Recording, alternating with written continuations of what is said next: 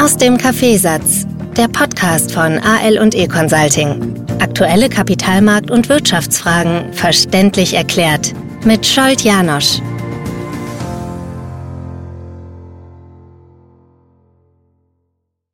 Ein sehr, sehr interessantes Spannungsfeld.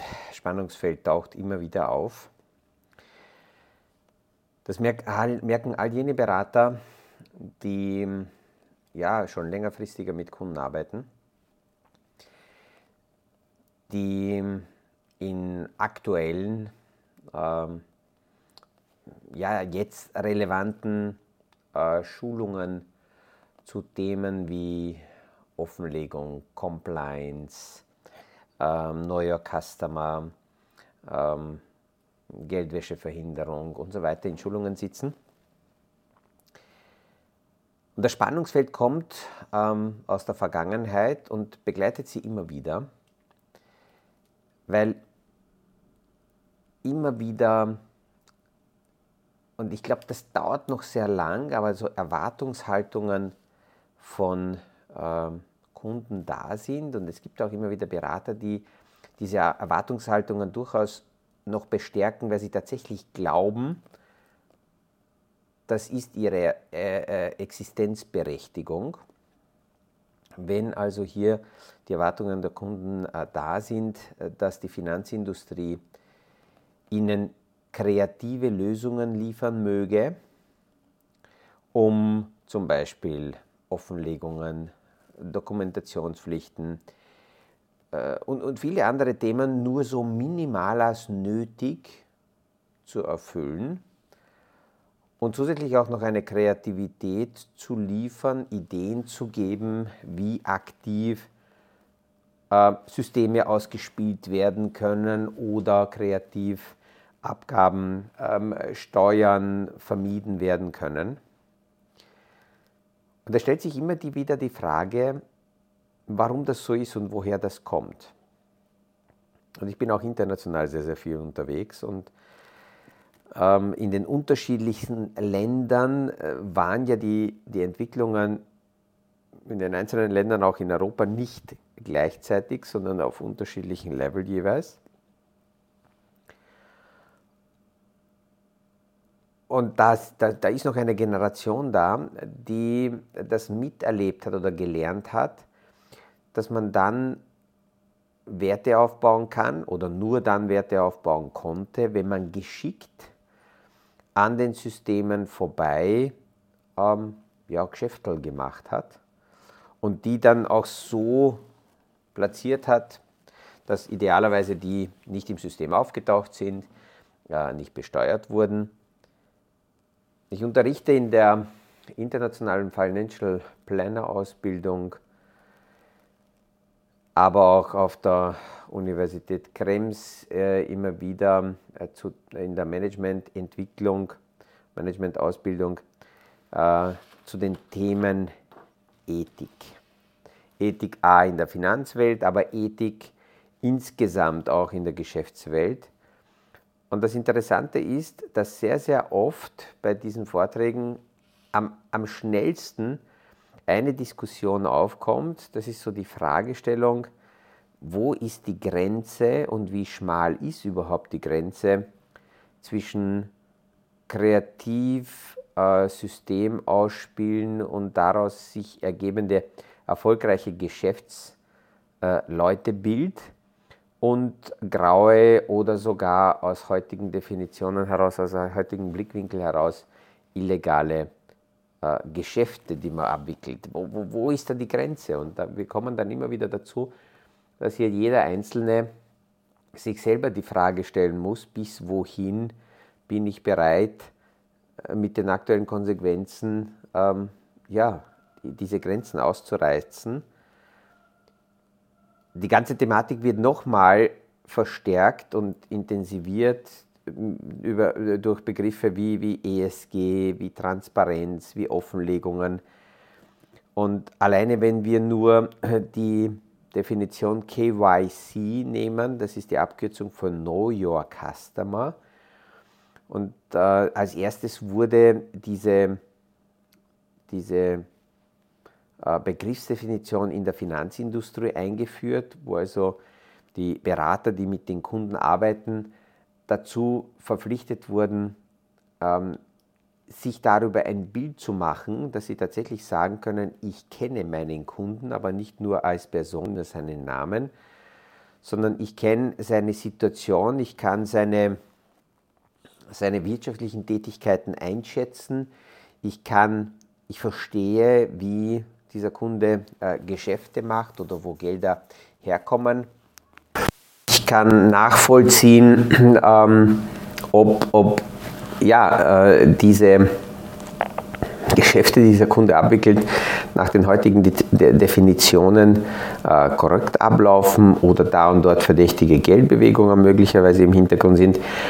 Also es kommt alles aus der Finanzindustrie, aber die, die Offenlegungen, Geldwäscherichtlinien, ähm, äh, Geldwäscheverhinderung und Terrorismusverhinderungsgesetze äh, führen dazu, dass hier nicht nur die Finanzindustrie, sondern alle Unternehmer früher oder später genau dazu angehalten sind, ähm, sich aus dem Blickwinkel Know Your Customer einem Kunden nicht nur etwas zu verkaufen, sondern sich tatsächlich die Frage zu stellen, ob ähm, ja, das Geschäftsmodell meines Kunden mir klar ist, ähm, dass möglicherweise ähm, ähm, äh, sauber ist oder verdächtig ist.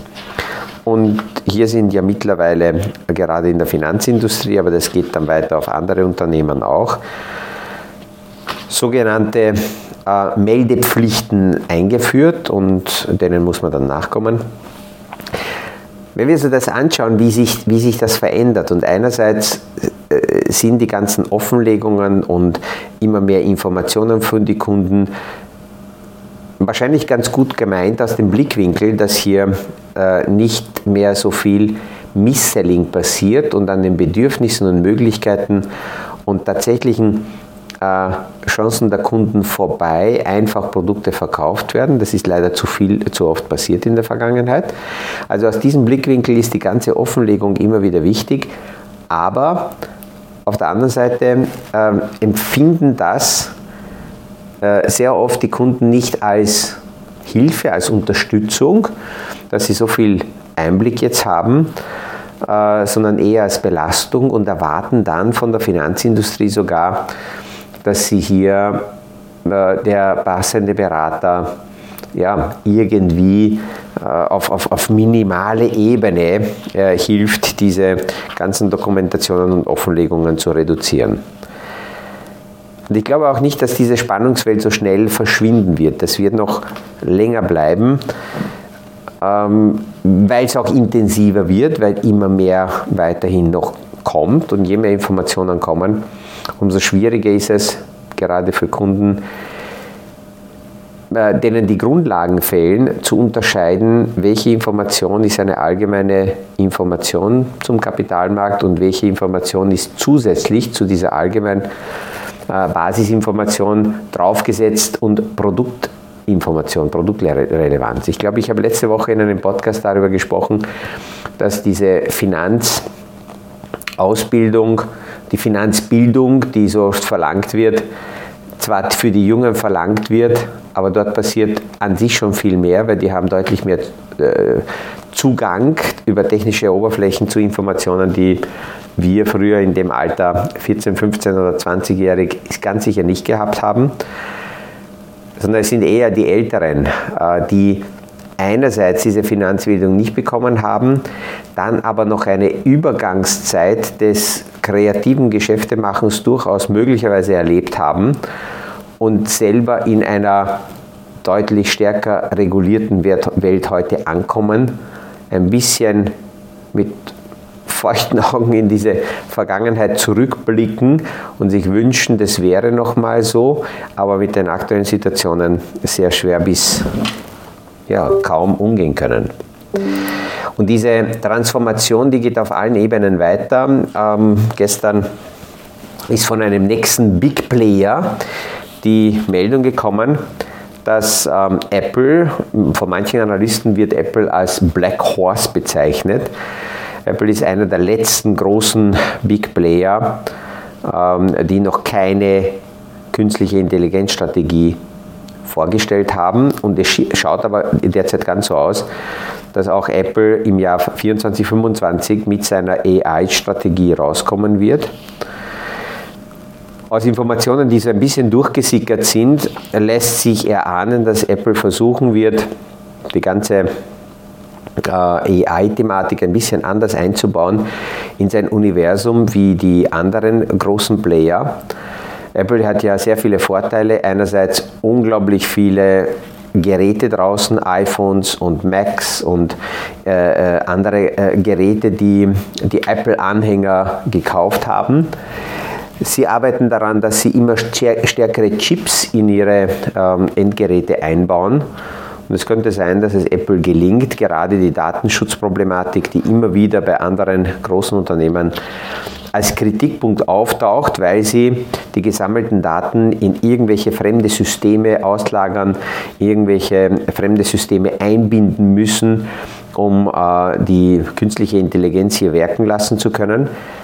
Es könnte sein, dass Apple es gelingt, dass sie im eigenen geschlossenen Universum das alles nutzen, weil sie über solch viele Daten verfügen, plus in Einzelfällen sogar die AI-Rechenprogramme auf der Ebene der Endgeräte sogar funktionieren könnten, weil dort immer leistungsfähigere Chips eingebaut werden. Also das ist auch eine Geschichte, die, die kommt und alles, was mit AI immer mehr und mehr kommt, führt uns unweigerlich in neue transparente Bereiche hinein, weil alle Daten, die wir nicht verarbeiten können, weil die einfach zu viel sind für normale private Menschen, für durchschnittliche äh, Privatanleger. Diese ganzen Daten können natürlich mit Hilfe der Technik verarbeitet werden und bei der, wenn, wenn zum Beispiel künstliche Intelligenz eingesetzt wird, in immer mehr Rechenprogramme, dann werden hier solche detaillierte Zusatzhintergrundinformationen, Berücksichtigungen finden, die bis jetzt entweder nicht verwertet wurden oder nicht zur Verfügung gestanden sind. Und die Fragestellung, die hier immer wieder aufkommt, ist, wenn ein, ein Computermodell alle zur Verfügung stehenden Informationen berücksichtigt, im Gegensatz zu Geschäftsmodellen, die wir früher gehabt haben, und diese zwei Welten treffen aufeinander, wie dann die Reaktion der künstlichen Intelligenz sein wird, ähm, wenn die, die Intelligenz quasi merkt, ähm, dass die früheren Geschäftsmodelle auf so wenige Informationen Entscheidungen aufgebaut haben. Und wenn man die Hintergrundinformationen dazu nimmt, dann auch merkt, dass diese Entscheidungen sehr oft sogar falsch waren oder zum Nachteil von jemandem waren. Das wird eine ganz, ganz spannende Sache, wie sich das da äh, weiterentwickelt. Wie stark die Volatilität an den Märkten ist und dass von Tag zu Tag die Stimmung sich ändern kann, das hat man gestern auch wieder gesehen, ähm, weil die, äh, die Quartalsmeldungen weitergehen. Jeden Tag kommen zig Unternehmen raus mit aktuellen Zahlen aus dem vierten Quartal und das gesamte Makrobild. Das schwankt auch sehr, sehr stark. An einem Tag hat man das Gefühl, dass im vierten Quartal die Wirtschaft extrem stark gewachsen ist in Amerika. Am nächsten Tag kommen Meldungen raus, die sehr viele Warnungen aussprechen, aber in Summe zeichnet sich ab, dass im vierten Quartal die amerikanische Wirtschaft wahrscheinlich mit plus 2,4 Prozent gewachsen ist.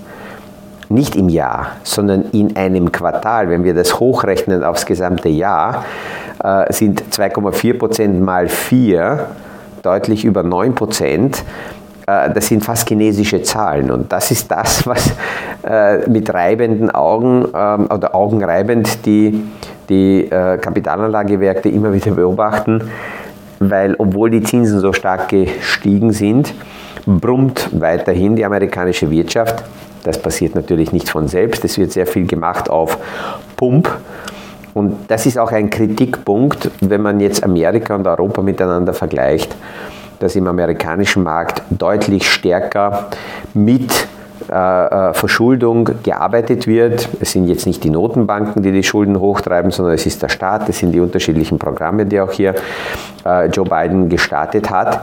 Im Vergleich dazu in Europa die Verschuldung stark runtergefahren wird, die Kreditversorgung nicht funktioniert und damit die Wirtschaft aufstockt. Man sieht auch an den, bei den Anträgen der Arbeitslosenhilfe, dass hier die Arbeitslosigkeit weiter zurückgeht, die Wirtschaft sehr, sehr stark ist.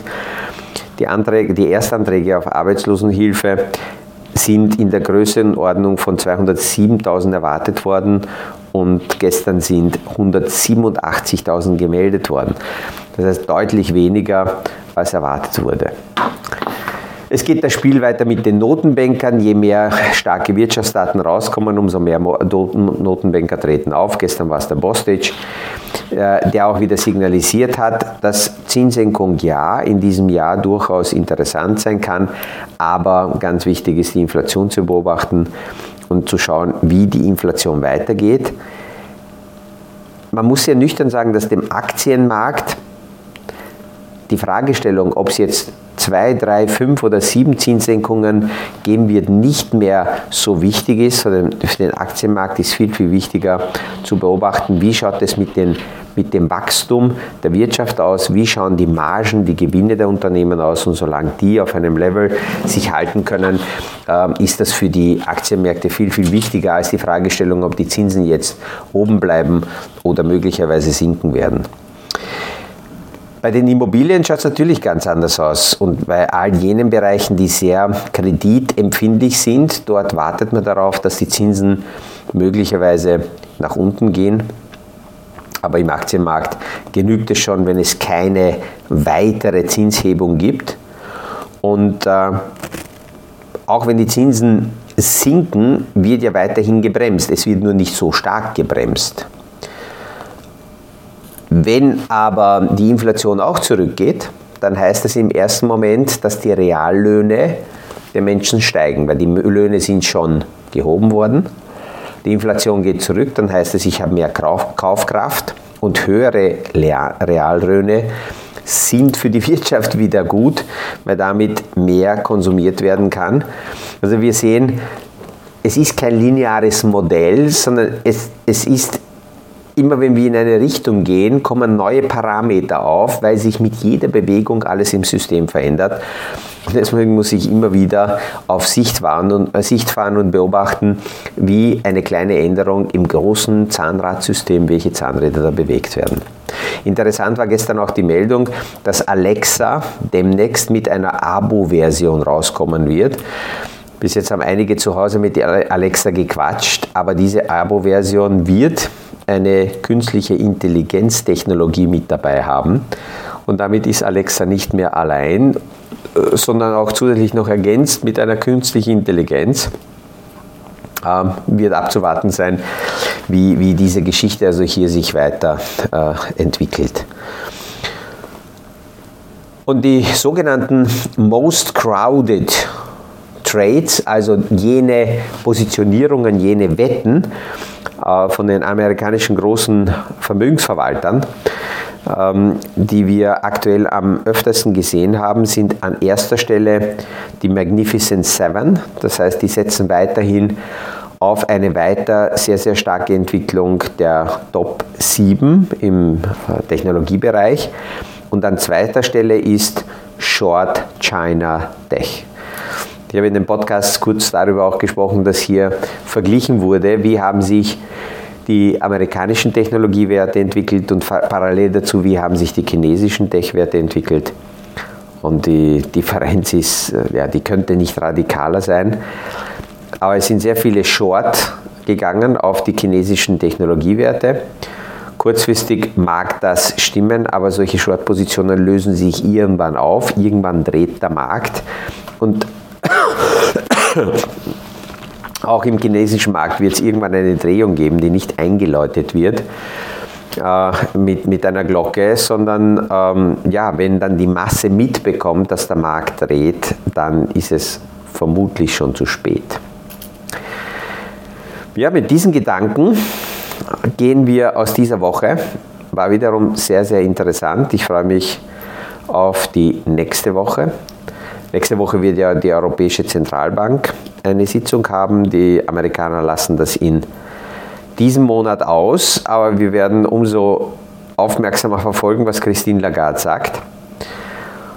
Und äh, ja, damit wünsche ich allen ein erholsames, angenehmes Wochenende. Wenn es die Möglichkeit gibt, dann schöne Touren mit den Skiern oder mit dem Snowboard gesund bleiben und ich freue mich, wenn wir uns nächste Woche wieder hören beim nächsten Podcast aus dem Kaffeesatz. Das war aus dem Kaffeesatz, der Podcast von AL und E Consulting zu aktuellen Kapitalmarkt- und Wirtschaftsfragen, verständlich erklärt mit Scholt Janosch. Aktuelle Fragen, Rückmeldungen und Anmeldungen zum nächsten Kapitalmarkt-Talk findet ihr auf unserer Homepage www.aleconsulting.at.